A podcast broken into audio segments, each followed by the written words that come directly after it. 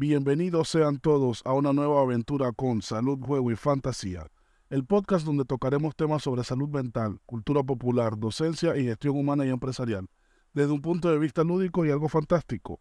Y recuerda, ser adultos no debería ser una limitante para nuestra imaginación. Bienvenidos a un nuevo episodio de Salud, Juego y Fantasía. Soy Josimar Alberto Rodríguez Rix, psicólogo, facilitador lúdico, docente universitario y algunas otras cosas más. En este episodio hablaremos sobre la importancia del feedback en nuestras relaciones personales y profesionales.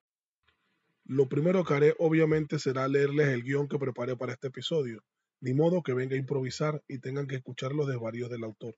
Luego del guion viene una sesión de improvisación épica que será del agrado de todos. Comencemos.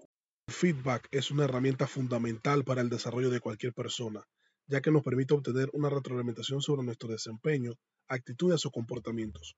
Muchas veces pensamos que el feedback solo debe ser recibido en situaciones laborales, pero la verdad es que es importante en todos los ámbitos de nuestra vida. Después que realizamos cualquier acción o interacción, siempre recibimos o brindamos feedback, aunque no lo parezca.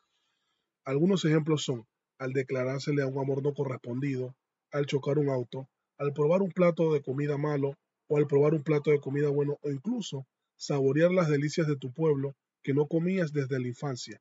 La cara de satisfacción por probar tan exquisito platillo es el gesto de aprobación para el cocinero para seguir haciendo lo que le gusta.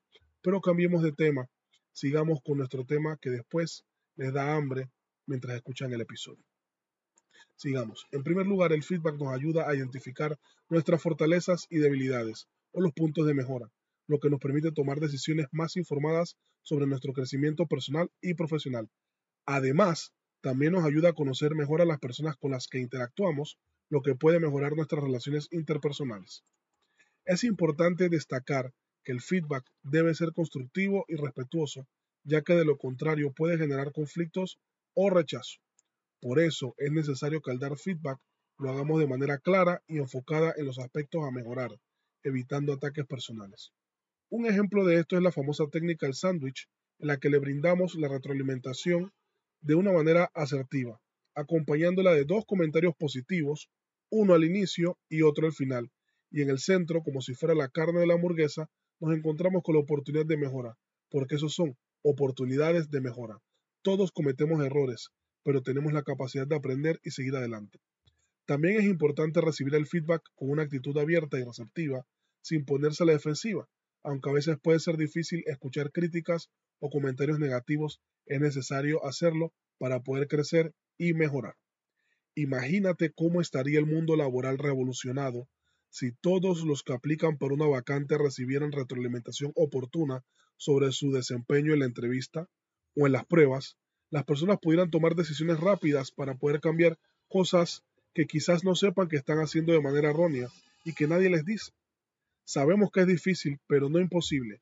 Ojalá en el futuro exista una cultura de dar feedback a las personas, ya que siendo sinceros, sus datos son utilizados como medida de comparación con otros candidatos y lo ideal sería poder retribuirle para que pueda alcanzar su empleo soñado y alcanzar la cima.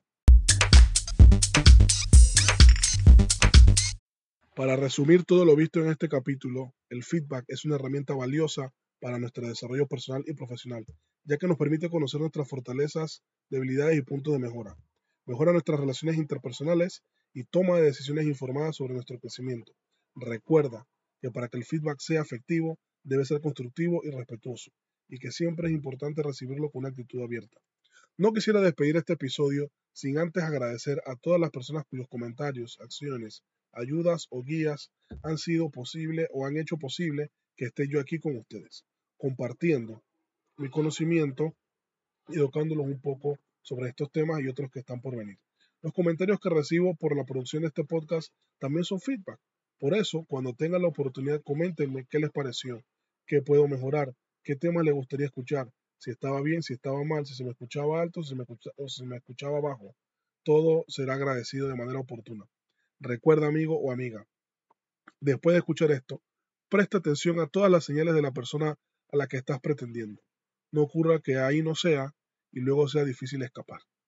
Felicidades, que viva la retroalimentación y gracias por escuchar. Un saludo muy especial a mi profesora de Psicología General de la licenciatura, a la cual la palabra que le da sentido al episodio no le agradaba mucho, cuando la traducían al español. Adiós, aventureros. Nos vemos en el próximo episodio. Bye bye. La aventura ha llegado a su fin, pero la campaña sigue su curso. Por eso te invitamos a estar pendiente de nuestras redes sociales y próximas aventuras, y que se enciendan tus ganas de jugar.